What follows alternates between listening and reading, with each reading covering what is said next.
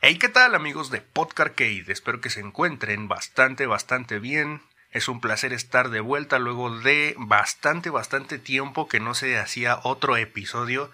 Culminamos con la temporada número 2 y de ahí eh, las cosas se pospusieron. Pero ya estamos de vuelta afortunadamente. Espero que disfruten esta nueva temporada ya que estaremos hablando de cine, de libros, de cómics, videojuegos, por supuesto eso no puede faltar, pero ya saben toda la información y cobertura aquí en Podcarcade, el podcast para tu geek interior. Yo soy Ulises de la Rosa. Comenzamos con este episodio 15 de la temporada número 3. Virtuarcade presenta Podcarcade, para tu geek interior.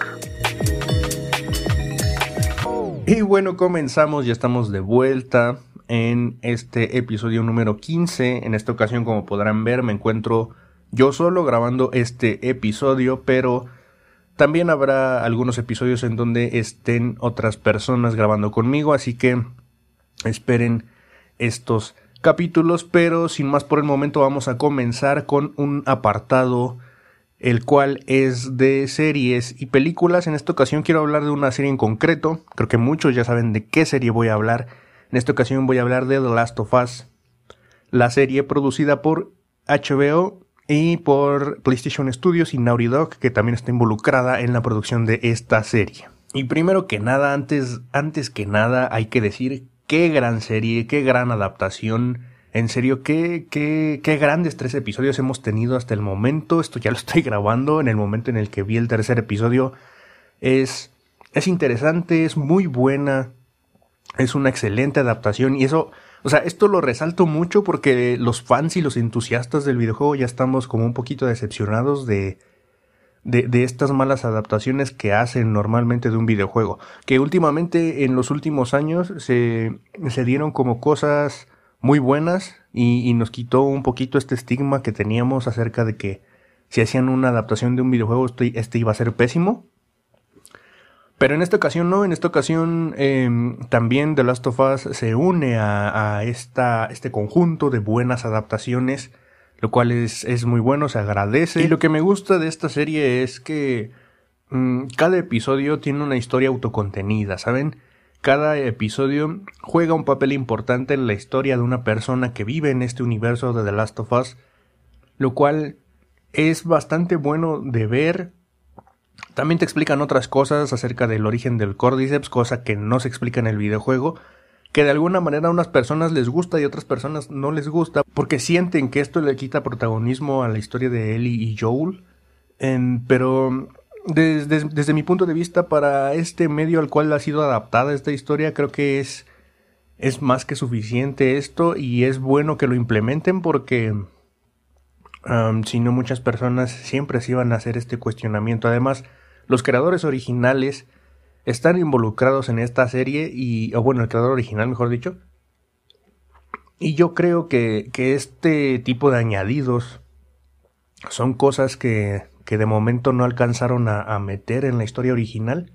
Y también hubo algunos muchos otros cambios, cambios sutiles por así decirlo, en cuanto a, a la manera en la que se infectan las personas, cosa que el, creador original ya explicó también. El creador original eh, habla sobre este punto en donde dice que era absurdo tener a, las esporas como, eh, como principal detonante de esta enfermedad, ya que visto lo ocurrido en la pandemia que nosotros vivimos en la vida real, dice iba a ser este iba a ser casi imposible que, que, no se contagiaran todos, dice entonces no habría habido historia de esa manera, así que por eso cambia la manera de contagio de, del cordyceps, cosa que también me parece que funciona bastante bien y, y, en lo personal yo he visto a muchas personas que sí sienten un pánico cuando ven esa especie de, de tentáculos que salen de la boca de los infectados por cordyceps, lo cual también le agrega un gran añadido. Y, en lo personal a mí me gustan estos intros al inicio de cada episodio que te van contando cómo se desarrolla en e, esta, esta pandemia, ¿no? Cómo se fue desarrollando y distribuyendo esta enfermedad en el universo de The Last of Us. Muy buena, muy buena adaptación, véanla si, si no la han visto. es eh, una gran oportunidad para adentrarse en una de las mejores historias que los videojuegos pueden entregar y en especial en Naughty Dog que estaba enfocada en esta en esta onda de de llevar y empujar un poco más el medio del videojuego hacia eh, contar historias un poco más serias. Y eso eso se agradece muchísimo. Hay muchísimas cosas que quiero hablar de The Last of Us. Cada semana estaré hablando de de esta serie un poquito, pero eh, mis primeras palabras, las primeras impresiones en estos tres episodios es que es, buena, es muy muy buena y realmente tiene pocos aspectos negativos. Eh, yo no resaltaría ningún aspecto negativo, la duración de los episodios está bastante bien. Y en cada episodio te dan una historia autocontenida que te da todo lo que tiene que dar, te ofrece todo lo que tiene que ofrecer en ese episodio y sabes que en el próximo vas a tener una nueva historia que también te va a te va, te va a traer eh, diferentes emociones, ¿no? Va a jugar con tus emociones y eso está, es, maravilloso. Eh, también revelaron eh, cosa importante y última antes de pasar a otro tema, revelaron que este último episodio, el número 3, duraba originalmente 3 horas y lo recortaron para que se ajustara a el formato de televisión. Pero yo no me quejaría, a mí, a mí denme esas dos horas y ojalá, y ojalá en un futuro esas dos horas las saquen a la luz, que saquen ese corte final, por favor, porque ese episodio 3 es bastante, bastante bueno. Pero bueno, ahora sí, pasando a nuevos temas más enfocados en el videojuego, en el mundo del gaming, por así decirlo. Eh, primero que nada quiero hablar tantito sobre Hi-Fi Rush, un, un videojuego bastante, bastante nuevo desarrollado por Tango Games Work, creadores de The Evil Within y Ghostwire Tokyo. Eh, diciendo estos dos juegos, ya los ubican. Son parte de Bethesda. Quien sacaron este, este grandioso, grandioso título llamado Hi-Fi Rush. Un videojuego que, que, no he dejado de recomendar en estos días. Tampoco es como que sea la, la octava maravilla del mundo, ¿saben? Pero es muy bueno, es muy entretenido. Propone cosas muy, muy buenas muy muy chidas y hay, hay un gameplay también en el canal Virtual Arcade para quien eh, guste verlo después de escuchar este, este pequeño podcast.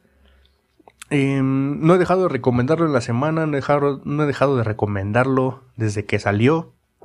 Y, y, eso es porque me trae recuerdos bien dos mileros, ¿saben? Eh, la estética del juego, todo lo que engloba eh, el, estilo de juego, las animaciones, el estilo visual, todo lo que engloba lo que decidieron diseñar y crear para em, crear este universo en el que se desarrolla Hi-Fi Rush es bastante, bastante bueno, es, es muy bonito también, ¿saben? Eh, visualmente te llama el colorido y demás, lo que quieran, este, lo que quieran añadir, ¿no? Los diseños de personajes, los diseños industriales del mundo en el que se desarrolla es bastante bueno.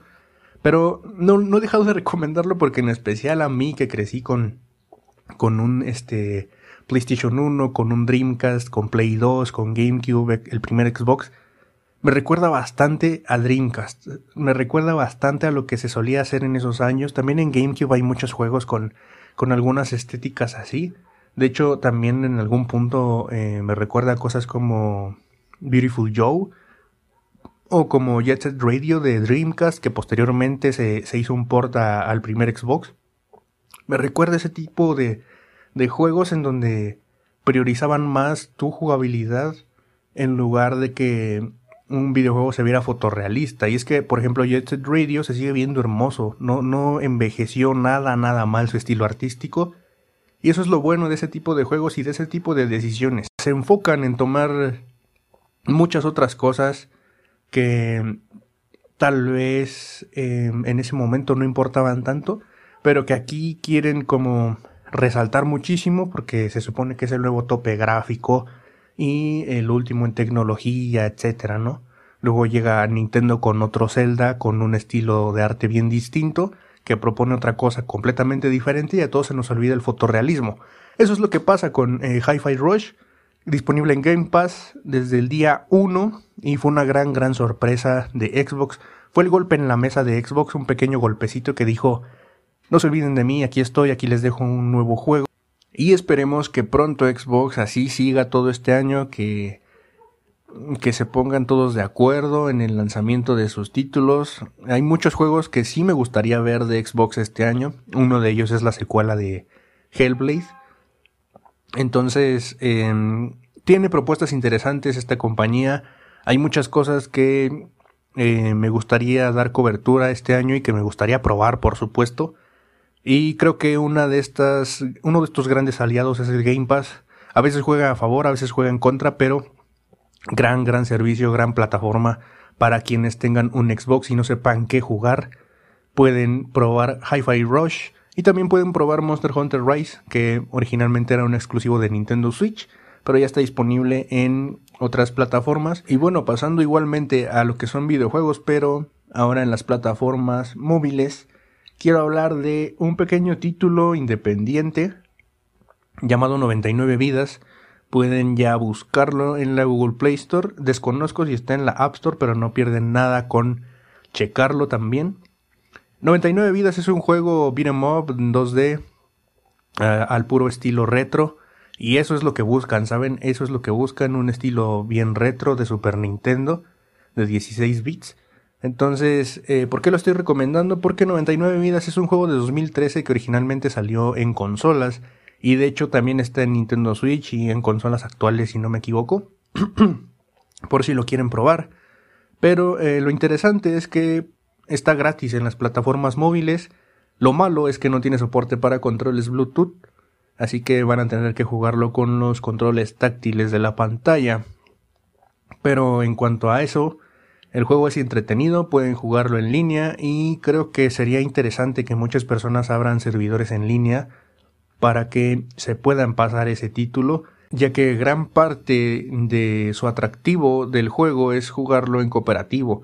Y lamentablemente esta opción no viene implementada en la versión móvil, pero como les digo no me puedo quejar tanto porque lo sacaron de manera gratuita.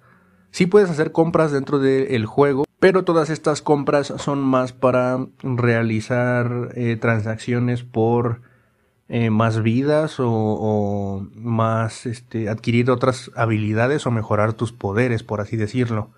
Entonces, mm, por ese lado no le veo mucho sentido, son cosas que puedes conseguir en el juego. El juego sí es algo difícil, si se te acaban eh, las vidas, vuelves a reiniciar el nivel en donde te quedaste. Entonces, eh, sí es bastante difícil. Es, tiene su, su, reto, obviamente tiene modos de dificultad, pero el juego es bastante entretenido. Y es muy bueno, posiblemente en, traiga un gameplay, pero de la versión de consolas. Eh, estoy pensando nada más probar esa versión móvil en línea con un colaborador que luego va a estar acá en, el podcast. Pero de momento yo creo que eh, la, mejor versión sigue siendo la de consolas y para quienes quieran un poco más de referencia, este título es como un Scott Pilgrim pero hecho en Latinoamérica, ¿saben? Entonces eh, es más o menos este mismo concepto y yo creo que es un, buen buen juego, bastante bueno la verdad y muy recomendado. Tómenlo como la recomendación de esta semana para quienes quieren eh, un juego un poco casual, también un juego divertido y eh, si pueden apoyar también a los creadores, háganlo. Es, es, bastante bueno. Como les digo, está en consolas también este título. Y, obviamente estuvieron viendo imágenes del juego en este podcast. Pero bueno, de momento esto es todo por el episodio de hoy. Este episodio, cabe destacar, es bastante cortito, pero quería abordar algunas cosas de manera rápida porque eh, enseguida voy a grabar el siguiente episodio, no se preocupen, y va a haber un colaborador en esta ocasión. Y con él quiero hablar eh, de otras cosas, ¿saben? Igual estaré hablando un poco más acerca de Xbox, estaré hablando un poco más acerca del E3 que se cancela al parecer este año, o bueno, no se cancela, pero las compañías creo que ya no van a estar las tres principales. Entonces es como, como si le dieran la despedida al E3, como si el E3 ya a partir de este año ya no fuera a existir. Y estaremos analizando las posibles, los posibles panoramas de este año que bueno, ya sabemos que por ejemplo Nintendo va a tener su, su, Direct tan característico. Y bueno, todas las compañías supongo que van a optar por eso. Entonces el siguiente episodio va a estar entre eso y algunos otros temas que quiero sacar a la luz, también algunos posibles lanzamientos que nos emocionan para este año. y eh, hablar tal vez un poquito sobre el remake de Dead Space. Así que nada, esto es todo por esta ocasión. Yo soy Luis de la Rosa, muchas gracias por acompañarme en este episodio. Cuídate mucho, juega mucho y nos vemos en la próxima. Bye.